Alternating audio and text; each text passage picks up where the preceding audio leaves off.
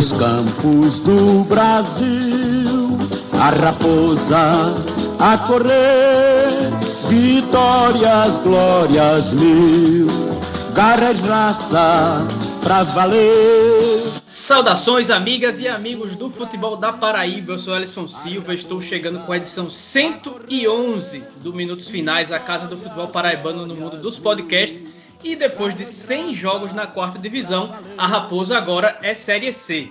Mas antes de, de, começar a repercutir o acesso e também falar sobre o Botafogo, que não consegue fazer gol de jeito nenhum, eu peço para que vocês que nos escutam que sigam a gente no Instagram, no Twitter, arroba minutos, finais, e também curta a página no facebook.com barra finais Compartilhe o nosso conteúdo que está no Spotify, no Deezer, Apple Podcast, Google Podcast, no site podminutosfinais.com.br e em vários outros agregadores.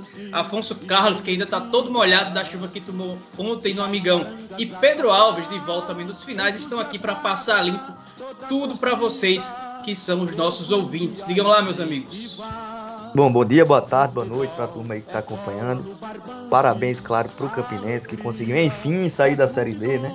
A turma já não vai poder mais gritar que vai morrer na Série D, que agora vai continuar sua vida na Série C.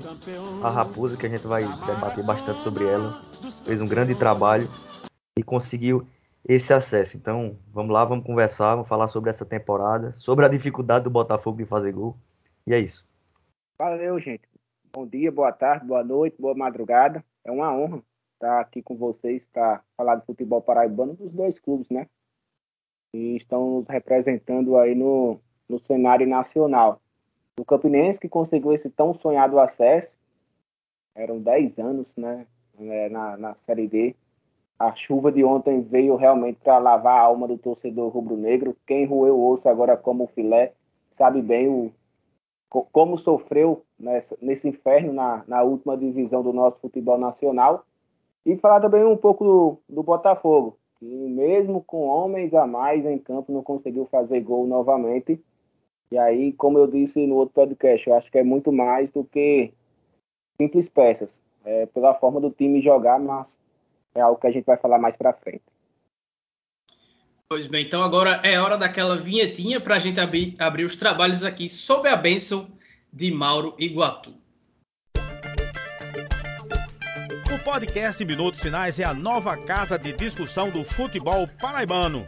Você pode ouvir onde e quando quiser. Basta ir no Spotify, Deezer, YouTube ou no site minutosfinais.com.br para ficar muito bem informado com as melhores opiniões sobre o futebol paraibano.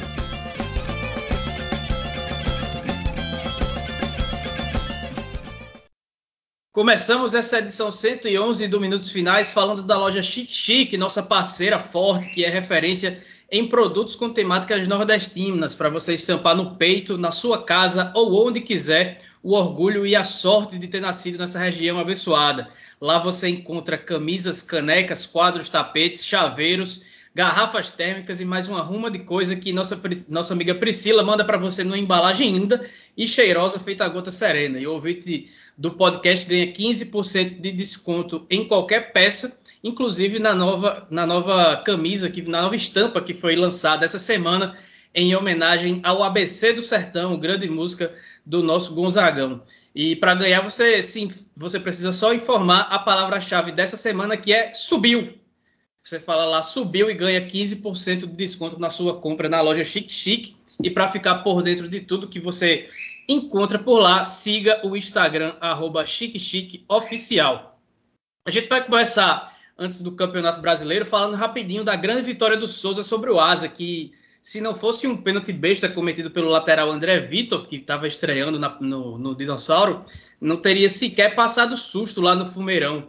É, Juninho recebeu duas bolas açucaradas de Daniel Costa no comecinho, logo no começo da partida, né? O primeiro gol ele tocou com categoria na saída do goleiro e no fim do primeiro tempo ele acertou um chutaço de fora da área, marcou um lindo gol.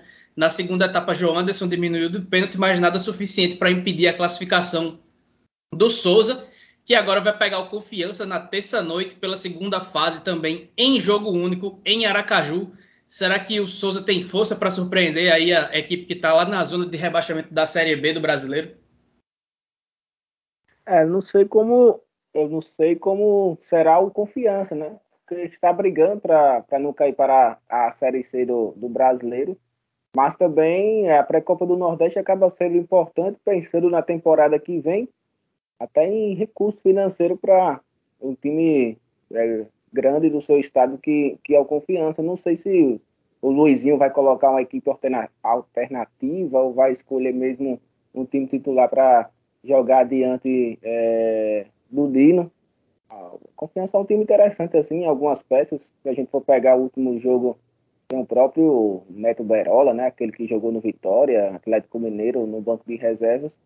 Mas é o favorito, né? O Souza, apesar de ter vencido o Asa, é um time aí que é, tem ainda algumas peças do, do campeonato paraibano, mas pega um favorito que, que é o Confiança, fora de casa. Porém, tudo pode acontecer em um mata-mata, principalmente nesta pré-copa do Nordeste, que tem apenas um jogo, né?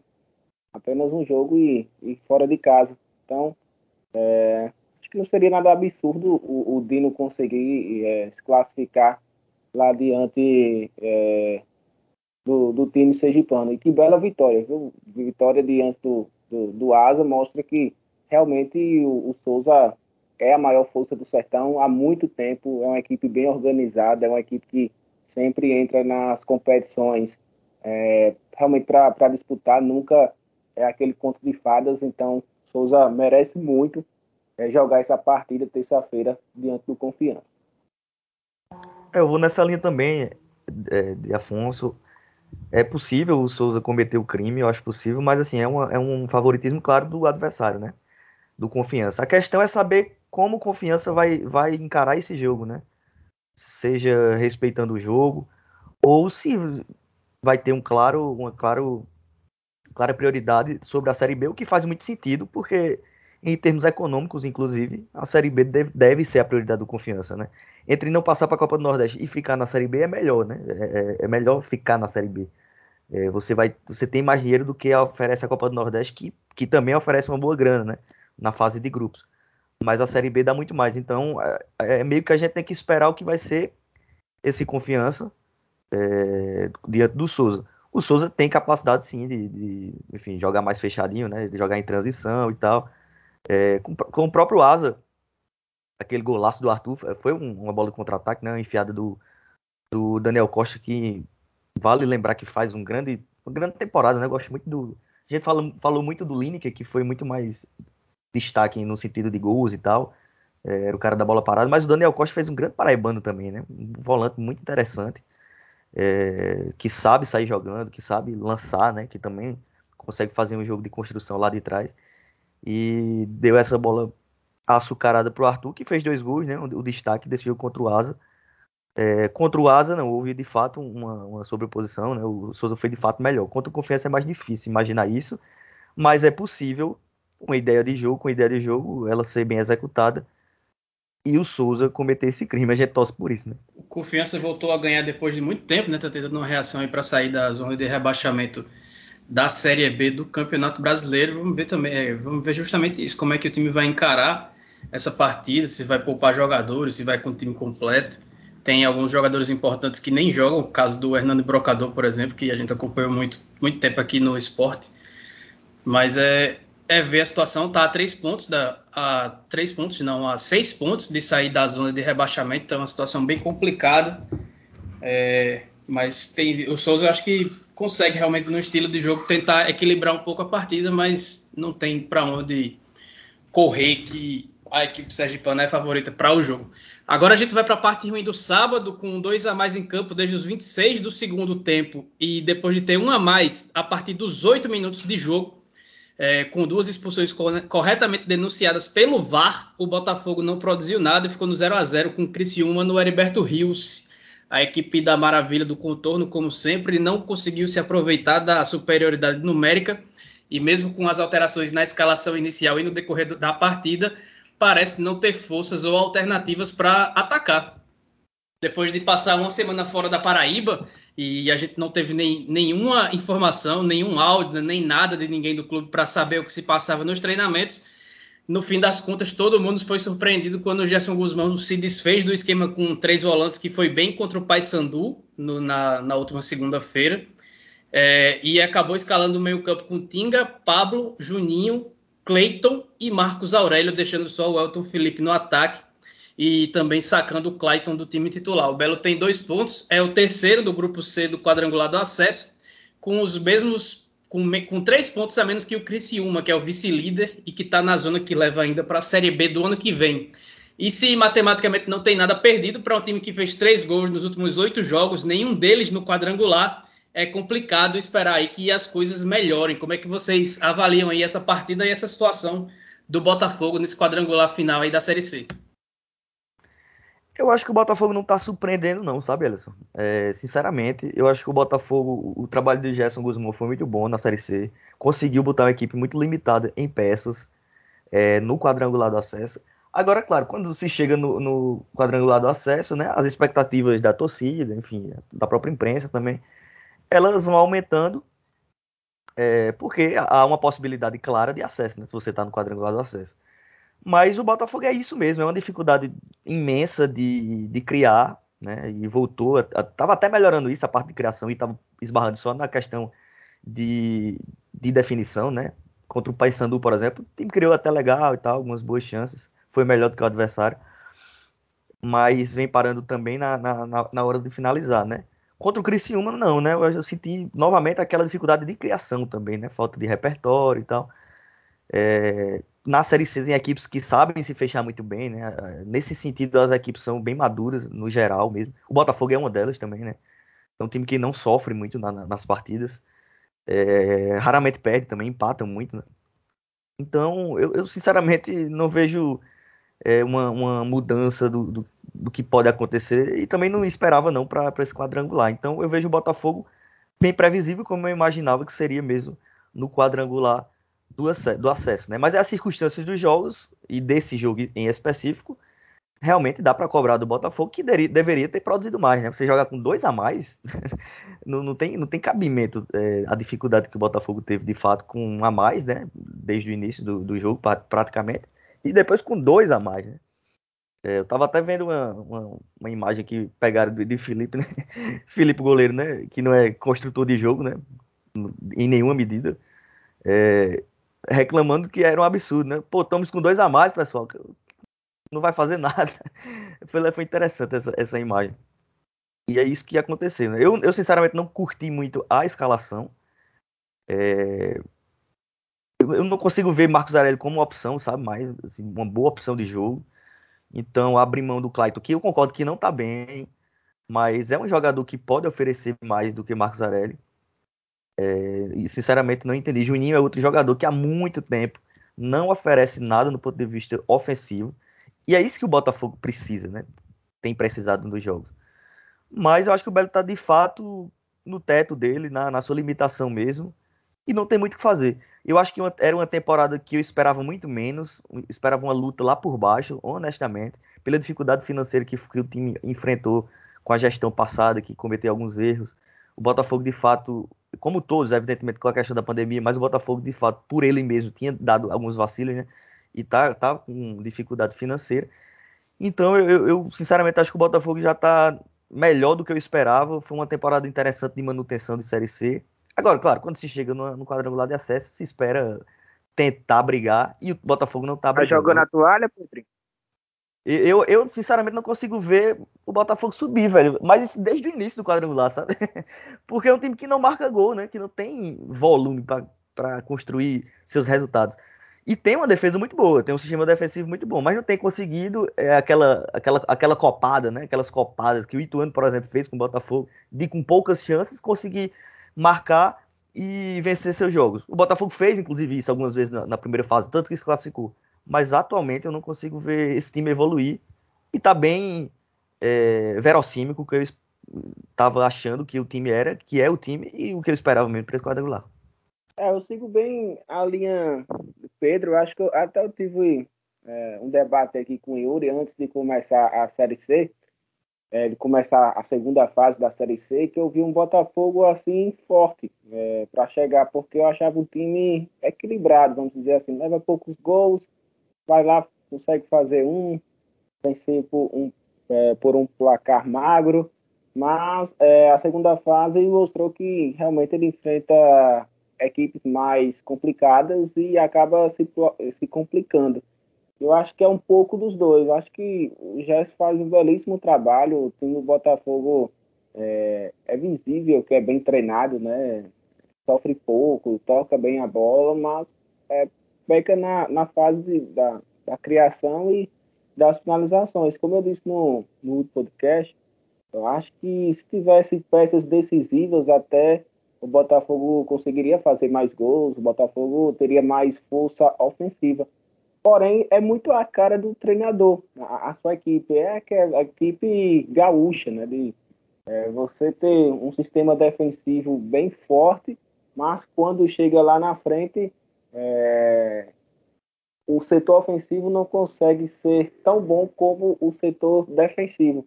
E como o, o Guzmão não tem jogadores decisivos, não tem jogadores que é, façam é, o, o, os gols, aquele 9 que a bola vai cair no pé dele e ele tem uma chance de finalizar é, para as redes, o Botafogo acaba não fazendo o gol e é, prejudicando na, na classificação, porque se você empatar até lá só por 0 a 0 né? Até o último jogo da segunda fase, o Botafogo não estará na Série B, certamente. Então, é, é um pouco dos dois. Pode colocar bem na conta do, do, do gesto também, porque você jogar com dois jogadores a mais e não conseguir fazer um gol, vai muito além de peças. Era isso que eu falava na, na entrada de hoje, que vai muito além de peças. É uma, é uma equipe treinada que não consegue ser tão ofensiva. Aquele é, torcedor é, de uma forma que é, mal do time, né? Fale, fala mal do time, fala mal do, do treinador, ele pode até citar um exemplo, né? Olha aí, tá vendo o jogo como, como foi contra o Criciúma, com dois jogadores a mais, não conseguiu fazer um gol, então acaba pegando um pouco na conta também do, do, do treinador. Mas concordo muito com o Pedro na, na, na forma de Botafogo é, ter se classificado para a segunda fase, né? É muito por causa também do, do Jéssica Guzmão, é muito por causa também da equipe bem treinada dele, da forma defensiva, do Botafogo levar poucos gols, é, do Botafogo empatar fora de casa com equipes complicadas, como foi contra o Cristiúma na última rodada, diante do Paysandu também, já tinha vencido o Papão na, é, na, na, primeira fase, é, fez jogos bons, é, no, na primeira fase jogando fora de casa contra o próprio Volta Redonda, né? Levou um gol ali no, no, no finalzinho. Mas o, o, balanço é bom. Eu não sei se eu jogo a toalha assim como o Pedro já está jogando, porque o Botafogo tem dois jogos em casa. Então, com o apoio da torcida, quem sabe conseguir essas duas vitórias e chegar na, na última rodada é, tentando a, a, classificação. Então, se tiver que apostar em algo ainda para o Botafogo subir, é jogar dentro do Almeidão com apoio do torcedor aquela velha complicação que é o Botafogo depender apenas de si, né? O Botafogo tem dois jogos em casa, está só três pontos atrás do, do G2, do, vice, do segundo colocado, que é o próprio Criciúma, como eu falei lá na entrada, mas é uma situação muito, muito, muito delicada para um time que não faz gol, talvez para esse jogo agora do Almeidão. Improvável, mas existe a possibilidade, pelo menos pela previsão do Gerson antes de começar o quadrangular, que agora o Bruno Gonçalves passe a ser a opção e certamente não vai ser o Bruno Gonçalves que vai resolver essa situação de não fazer gol do Botafogo, mas pode ser uma tentativa mais, visto que o Gerson. Quem é... pode, né? Jogar essa responsabilidade para ele também, né? Isso. Seria muita aí... covardia. Exatamente. E o Gerson que, que tá.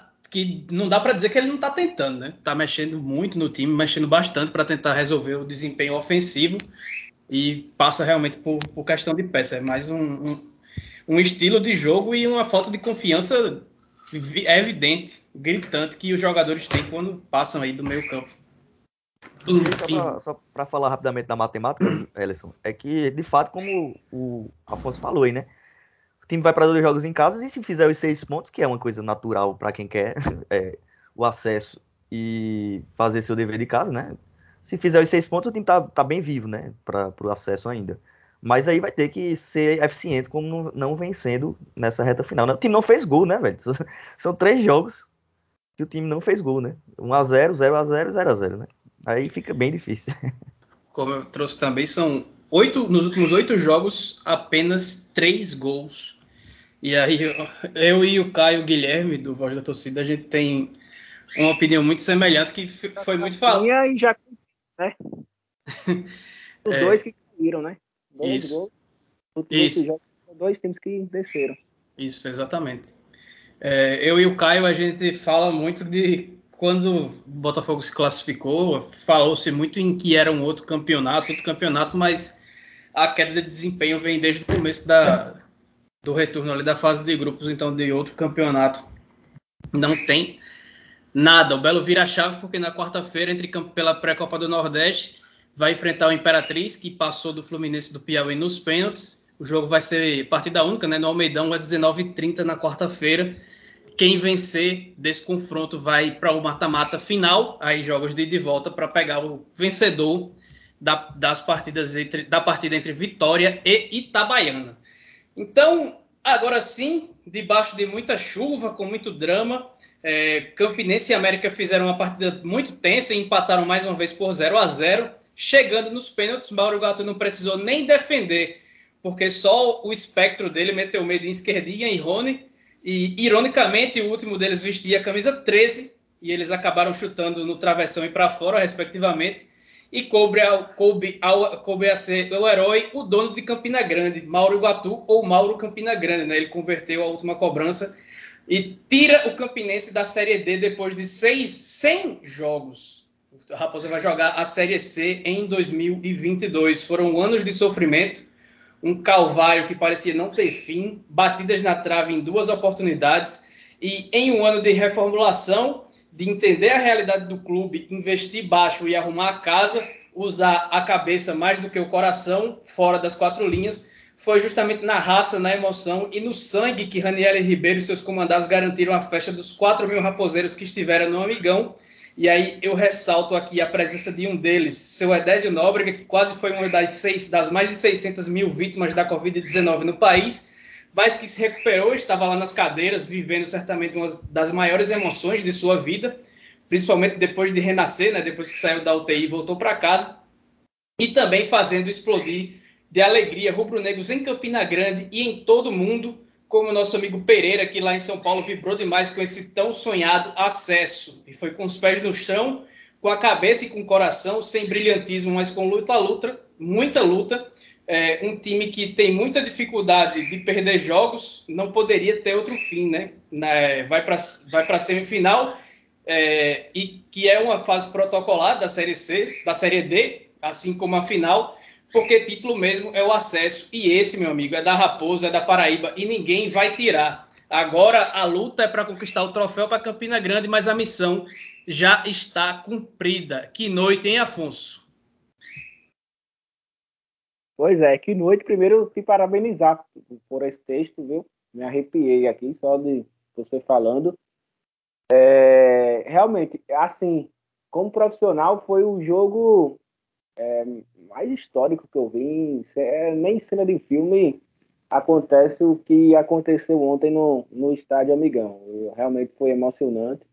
Não por, por ser o Campinense em si, o clube em si, mas se fosse qualquer time, fora o Campinense, que passado 10 anos na, na, na Série D, é, em seu centésimo jogo, a torcida voltando ao, ao estádio, você virar a, a, né? O Campinense saiu perdendo, né? O Dione acabou perdendo o, o primeiro pênalti. Então, esse roteiro todo não tinha como não se emocionar ontem no, no, no estádio Amigão. Acho que a maioria dos torcedores realmente choraram é, por essa classificação, porque muitos ali é, são leais, são fiéis, né? Estavam com o Campinense desde aquela queda ridícula que foi contra o, o Guarani. Todos nós sabemos que é, não foi algo justo, né? Não foi algo justo o, a queda do Campinense no saldo de gol. Fortaleza acabou fazendo 4 a 1 ali no, no, no CRB, algo que foi até para o STJD. Né? Tem algumas provas aí que dá para perceber que não foi algo justo o Campinense frequentar ir para a, terceira, a, a, quarta divisão naquela temporada e depois não conseguir subir, né? Acabou batendo na trave com o Sampaio, perdão, com o Baraunas em 2012, 2018 contra o Ferroviário, que aí doeu demais no torcedor, porque o Campinense disputou o acesso na segunda-feira contra o Ferroviário e no domingo, um dia atrás, né, o 13 tinha conquistado o acesso. Né? Então viu seu rival indo para a Série C e o Campinense continuou na, na Série D perdendo dentro de casa e nos pênaltis. Então, o torcedor lembra de tudo isso. Marcelinho Meia, por exemplo, é era o único jogador do elenco que estava em 2018 e também estava em 2021. Ou seja, ele viveu toda aquela tristeza do torcedor na temporada de 18, mas a alegria no, é, no, no, dia de ontem. E os números redondos, né? Mais uma coincidência. 100 jogos, é, 10 anos, e foi o trigésimo jogo do Raniel ontem, sob o comando do, do Campinense, eu acho que é um personagem gigantesco na história do Campinense, mesmo com apenas 30 jogos. Né? Ele entra aí, claro, no seleto grupo do senhor Francisco Diá, é, do Freitas Nascimento, do, do Oliveira Canidé. Temos um, um, um, dos maiores treinadores do Campinense, podemos dizer que na história do clube. Não falo não só na década, mas na, na história do clube, Raniel é importante demais, pelo que foi o ano da Raposa. Né? É, o primeiro jogo foi goleado por 7 a 1 Aí começou o campeonato paraibano perdendo para o, para o São Paulo Cristal e por coincidência o acesso do Campinense em 2008 da, da série C da série C para a série B, o Campinense também começou perdendo o campeonato paraibano na estreia para o Queimadense e agora para o, o São Paulo Cristal, mas ali continuou, né? O Freitas Nascimento até o final e nessa temporada não, quem veio foi o Raniel e saiu o Ederson Araújo. O Campinense conseguiu ser campeão paraibano invicto sob o comando de Raniel. Raniel não perdeu uma partida no, no estadual e chegou na, na Série D forte. O Campinense, você falou bem, é um time que perde pouco. Né? É, são 12 jogos sem perder. Já iguala a invencibilidade do começo da temporada de Raniel. São 12 partidas sem saber o que, que é derrota, leva poucos gols, consegue fazer bons jogos e vencer adversário às vezes por 3 a 0 como foi contra o América na primeira fase por 3 a 1 contra o próprio Atlético Cearense, que é, neste domingo, hoje, já que a gente está falando no domingo, disputa uma vaga com, com, com é, a Ferroviária, né, para um acesso. Então o Campinense foi muito bem na, na primeira fase, só perdeu é, três jogos para o Souza fora de casa após a festa do título. É, e duas partidas diante do ABC que aqui em Campina Grande acho que nem merecia ter perdido aquela partida, porque o Campinense jogou muito bem. Lá não, lá em Natal é, o ABC foi realmente melhor. Mas, enfim, foi uma Série D, assim, de uma campanha belíssima. Raniel já é o treinador que mais venceu com o Campinense é, em, é, na, na, Série D, né, em, em, toda a história da competição, que mais venceu com nove vitórias. Isso também por causa do número de, de jogos, que aumentou, acabou aumentando é, desde 2019, se eu não me engano, ou desde 2020, algo assim. Enfim, o Campinense conseguiu o acesso importante com o Mauro Guatu sendo o herói novamente, né? E aí entra também no roteiro do, de filme, na história de, de filme, né? Porque é, o ídolo do seu rival foi o herói é, do seu acesso após 10 anos, que vira seu ídolo também. Ou seja, por isso que Mauro Guatu é, é Mauro Campina Grande, né? É um cara que merece até um título campinense, um título de cidadão campinense, de, depois de, de, uma dessa. E, e, que pessoa sensacional é o Mauro, né? que pessoa sensacional. Ele, é, mesmo com tudo isso, mantém a, a humildade, fala com todos os torcedores, é um jogador realmente de, de grupo, todo mundo confia é, no Mauro Iguatu, então ele merece demais, não só como profissional, mas também no pessoal que é uma pessoa belíssima. Se vocês tiverem uma oportunidade de conversar com o Mauro Guatu, vocês vão ver que ser humano é o senhor Mauro Guatu, então merece todo, tudo isso que está acontecendo em sua carreira novamente. Já foi assim com o 13 e agora com o Campinense. E a chuva, meus amigos, veio exatamente na hora do, do pênalti. Parece que ela veio para lavar a alma do torcedor. Pra... Eu não enxergava mais nada no, no amigão, né? Ia ali quando a rede balançava, eu falava gol, foi gol do Campinense do, do pênalti ou não, ou bateu no travessão.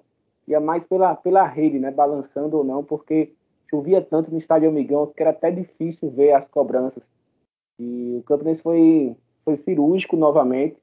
Das últimas, a, a, as três cobranças é, de, disputas da, de, de pênaltis. É, na temporada o Campinense venceu, é, venceu o Atlético de as quatro, perdão, venceu o Atlético de Cajazeiras e Botafogo no Campeonato Paraibano, Sergipe e agora o América. Então é, foi cirúrgico e não acho que é só sorte, né? Cobrança de pênalti não é, não é só loteria, é muito treinamento. O Raniel faz isso em todo em toda a véspera de partida e tem um goleiro fantástico como é o Mauro Iguatu. Mauro Iguatu. E falando da partida em si, é, eu acho que não seria nada absurdo o América ter vencido o Campinense. Não, não foi um, um bom jogo, foi um jogo mais de, de, luta. O Campinense fez um bom primeiro tempo, é, é, principalmente nos primeiros 20, 25 minutos. Encurralou realmente o, o América.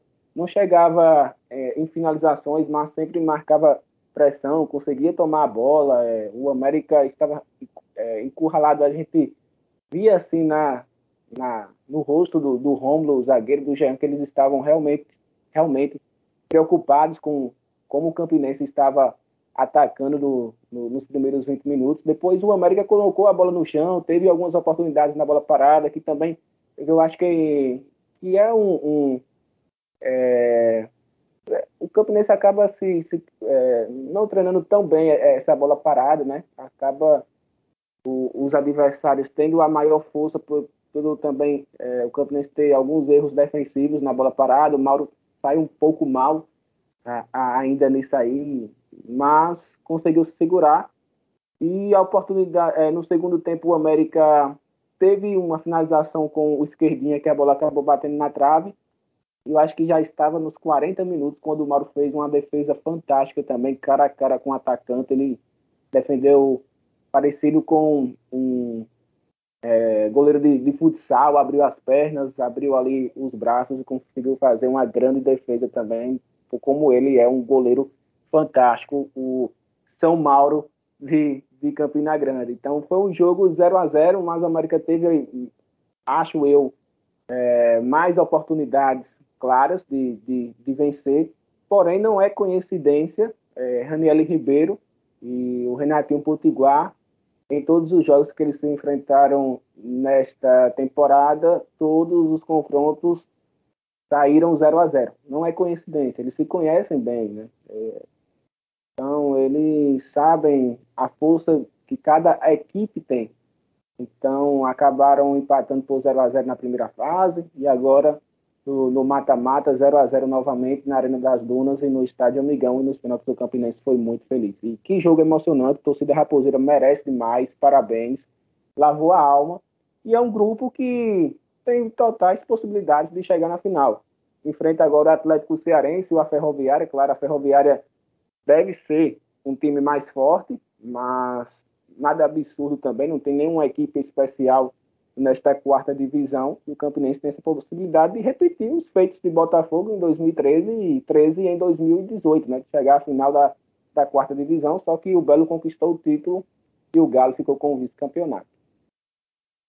Antes, antes a Ellison acho que vai trazer mais um tempero aí para o debate, eu queria só falar aí, é, como o Afonso falou muito da questão do, dos personagens de dentro de campo, né? O Raniel e o Mário Gatu, acho que sintetizam muito bem mesmo o sucesso do Campinense esse ano. Mas eu acho que fora dele, é, a diretoria, né, essa gestão de, de Felipe Cordeiro, né, com auxílios importantes, e até certos protagonismos, né, de Danilo, de Romulo e tal, é, elogiar, porque assim, a, gente tem que ter em perspectiva que a temporada do Campinense foi para se formatar um time e tal, não foi fácil, né? O Campinense vive uma, ainda vive, não é porque venceu a série é, desculpa, não é porque subir para a Série C que isso vai se modificar rapidamente. Claro que vai ajudar bastante no ano que vem, porque o, o, o título do estadual, até mais do que o acesso em si, na questão econômica, vai ser mais importante, né? O Campinense vai jogar a Copa do Nordeste, Copa do Brasil, vai ter cotas mais é, maiores, né? Cotas mais interessantes e tal, vai poder aos poucos começar a se reorganizar financeiramente. Mas foi um ano muito complicado, né? O Campinense fez o que eu acho que todo time em situação é, crítica financeira tem que fazer, que é fazer o que pode. Portanto, fazer um time barato, né? O Campinense esse ano tinha um teto barato, né? um teto salarial, né? De 4 mil e tal. Não tem grandes é, figuras, não tem salários altos, mas fez um time de guerreiros, fez um, um time competitivo para o Paraibano, é, contou com a incompetência de outras equipes que tinham mais, mais recursos, como o próprio Botafogo, né, que, que tinha um, um, uma, uma folha salarial maior, mas não tinha um time tecnicamente que presta que prestou no Paraibano. Né? Foi um time bem problemático no primeiro semestre. Foi dar uma melhorada agora na Série C. Então contou também com isso e conseguiu o título estadual, né? que já foi uma, um grande feito, na minha visão, para a dificuldade financeira que o Campinense atravessava e atravessa fez um time barato, como eu disse, mas fez um time competitivo, um time que tava, que tenta pagar, né, que pode pagar. No momento, não dá para dizer que também consegue pagar, porque de fato a pandemia foi muito complicada para todos os clubes, então muitos clubes não conseguem pagar, mas é, conseguiu formatar uma equipe barata e que deu muito sucesso. Então, o que eu, o que eu queria destacar aqui é que clubes que estão em situações financeiras, né, o 13, por exemplo, também está numa situação complicada muito, muito grande, é, precisa ter de fato esse pé no chão. Isso pode resultar num insucesso futebolístico? É claro que pode, né? Poderia, o, Campinense poderia não ter vencido o estadual, poderia ter sido eliminado ontem, é, enfim, poderia até ter sido eliminado antes, porque quando você faz um investimento menor, evidentemente que é mais difícil você fazer um time bom, com mais dinheiro é mais possível o que não quer dizer que vai acontecer sempre é, automaticamente, né? Mas o, o, que eu acho interessante é que essa gestão botou de fato o pé no chão, fez um time barato, mas foi muito competente, né? O, o Raniel também foi, um, acho que um ponto muito importante aí, a escolha do Raniel, um cara fundamental é, nesse processo todo. Mas eu queria elogiar de fato a diretoria que conseguiu, é, e, e, acho que é importante ter de fato uma, uma noção de que não dá mais para clubes que já têm grandes dívidas, né, é, trabalhistas e tal, é, aumentar esse tipo de dívida. Né? O, o 13, por exemplo, fez um time mais caro sem condição de ter, né? E não deu certo na Série D. E eu acho que é, é muito importante ter essa, essa noção, os dirigentes, porque não dá mais para você aumentar dívidas, velho. Não, não, não tem condição. Hoje o Campinense está muito sufocado, o 13 também. Então tem que se fazer equipes baratas, é, saber que pode vir sucessos futebolísticos, mas ir se organizando, né, do ponto de vista fiscal, ir se saneando, isso é muito importante. E quando vem isso com o sucesso futebolístico, melhor ainda. Mas é, é importante, na minha percepção, saber que isso pode não acontecer, pode fazer times baratos, mas isso é muito importante que seja feito, para que se possa se sanear, para daqui a anos, alguns anos, é, a equipe possa ter uma, uma, um respiro econômico para poder investir mais. E é isso que o Campinense, pelo menos eu estou sentindo, que aos poucos está fazendo e teve muita sorte e competência de, nesse momento, que fez um time barato, um time com teto salarial baixo, conseguiu também um sucesso futebolístico, que torna a coisa até mais. uma história até mais bonita, né? Mas eu queria, de fato, fazer essa pontuação aí de, de elogiar a diretoria do Campinense, que para mim foi muito pé no chão e teve muita. foi contemplada aí com com a equipe de guerreiros, a equipe que conseguiu subir de divisão, uma coisa que eu honestamente não esperava para essa temporada. Eu estava até falando no meu Twitter que é, o 13 subiu né, em 2018 e a, no ano que vem o 13 já não tem mais calendário. E foi com uma. No ano de reestruturação, no ano de entender a realidade que não podia mais perder tempo e e gastar o que não podia porque as consequências acabariam vindo. É, que, e depois de sofrer, inclusive, já com isso, por muito tempo com elas, é, o Botafogo foram 10 anos sem conquistar nenhum título, o Campinense vai para é, em sua nona temporada na, na Série D. É, foi o, nesse ano de reestruturação que o Botafogo conseguiu o acesso e foi nesse ano que o Campinense também está conseguindo seu acesso, né? Então, algumas coisas acontecem e não é por acaso, diferente do acaso que foi o acesso do 13 em 2018, o lugar que o 13 vai ocupar ano que vem, ou que não vai ocupar ano que vem, corrobora tudo isso aí, de que o acaso é, é, é ele acontece no futebol, mas ele acaba deixando, trazendo suas consequências. Bom, com o acesso da Raposa, a segunda vaga na Série D do ano que vem para Paraíba fica com São Paulo Cristal, mesmo com o Walter Júnior em uma de suas últimas aparições tenha mentido dizendo que tinha embasamento jurídico para dizer que essa vaga seria do 13, um embasamento baseado absolutamente nada, né? E aí eu. A outra vaga, claro, é do Souza, que foi vice-campeão paraibano. E aí eu lembro, com, esse aí, com essa vaga aí do São Paulo Cristal para uma competição nacional, eu lembro do Eduardo Araújo, né, que começou esse projeto no time do Cruz do Espírito Santo e que não vai poder ver um sonho se realizar porque, entre outros motivos, não houve controle da pandemia no país, em que o presidente queria que a população se infectasse com o vírus, que era para ter uma suposta imunidade, e que a essa altura do campeonato disse que não vai sequer se vacinar mas certamente ele é um nome que merece ser lembrado aí nesse projeto e onde quer que ele esteja, com certeza ele está feliz e, e realizado aí com os frutos do trabalho que ele iniciou.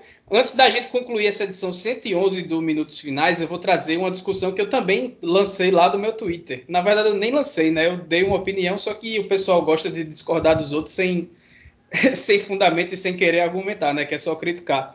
Mas, enfim, com dois acessos nacionais sendo protagonista no 13 e agora no Campinense, existe um personagem no futebol da Paraíba mais relevante do que Mauro Iguatu nesse século? E aí, no, nesse século, eu não quero dizer 100 anos, tá? De 2000, 2001 para cá. O que é que vocês acham?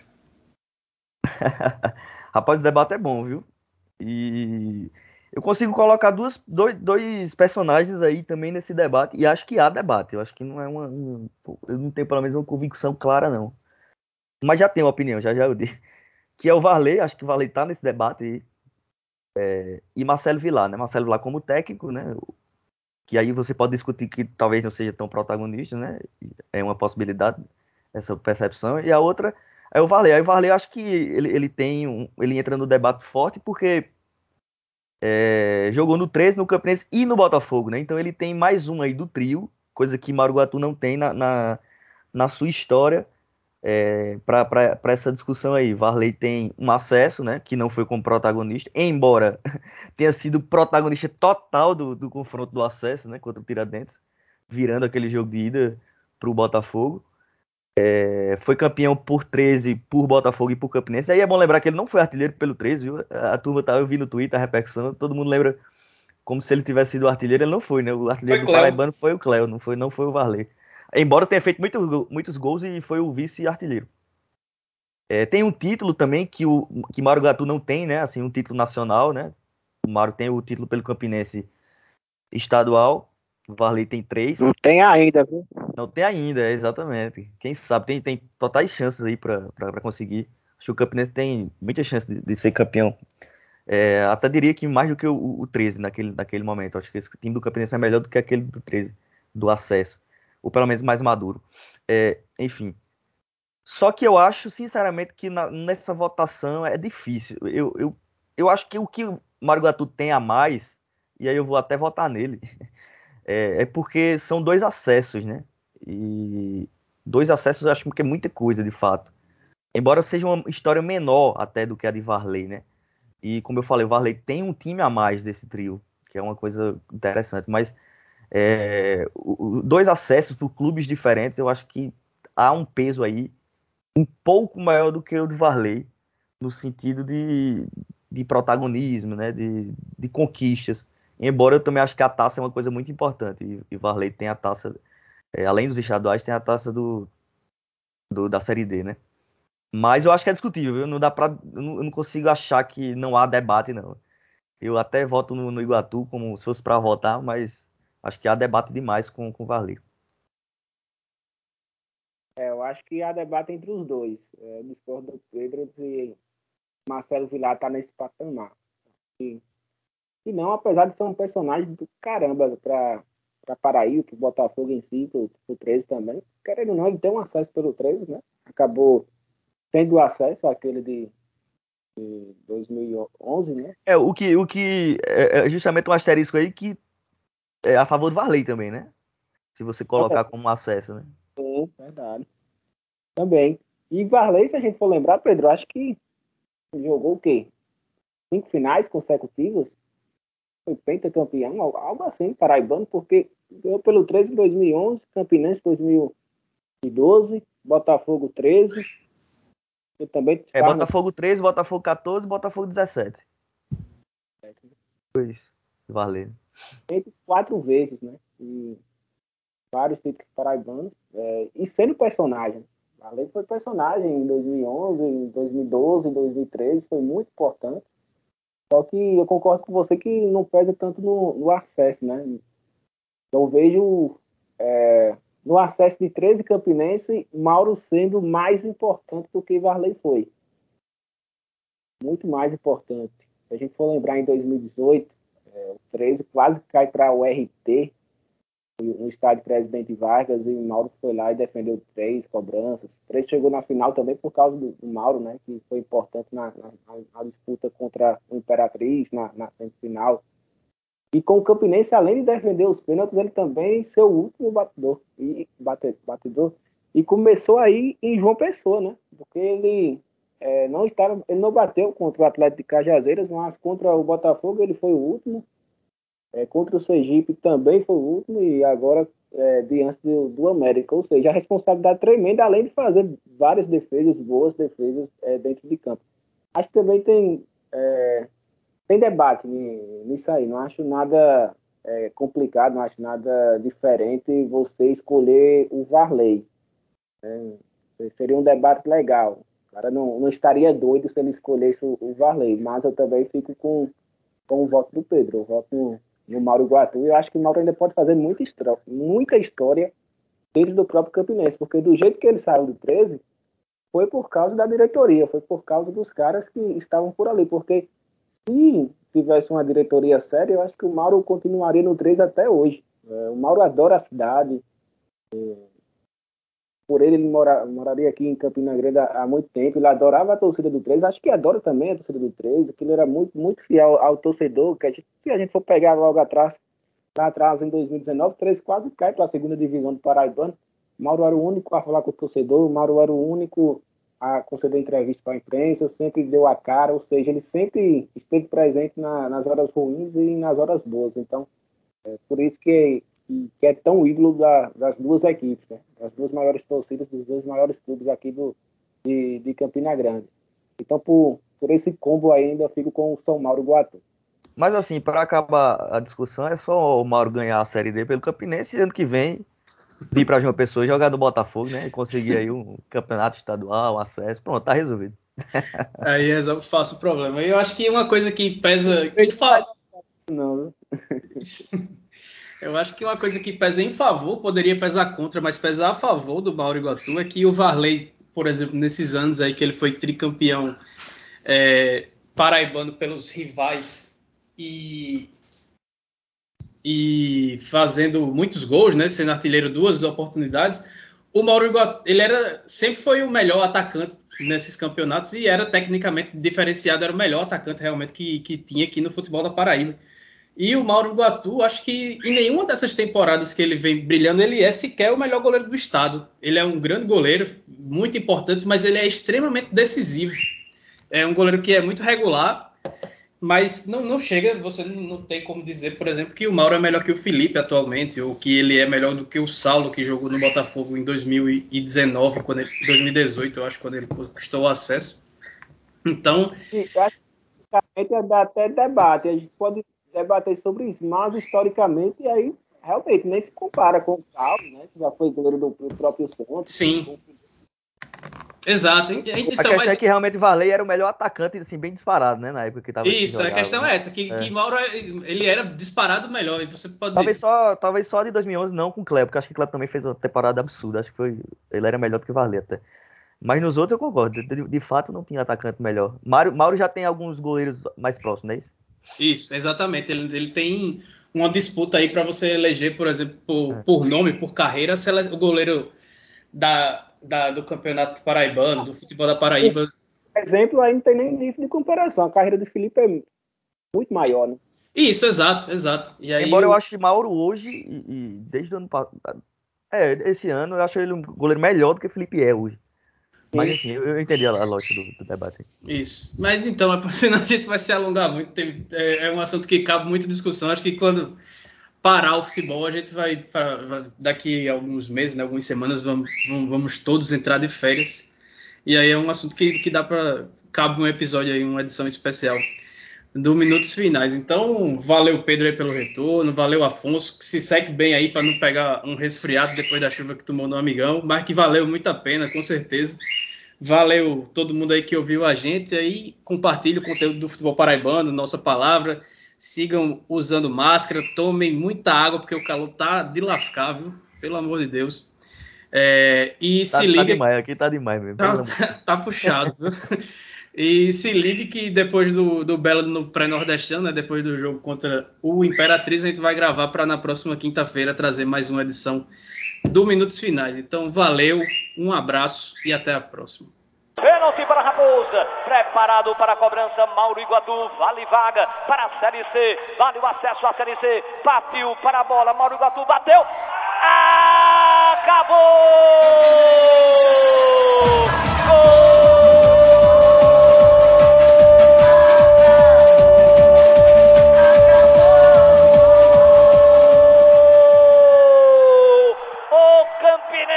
Está na Série C 2022. A Raposa Série C vibra, chora, se abraça, tosse, comemora o torcedor rubro-negro em toda a Paraíba.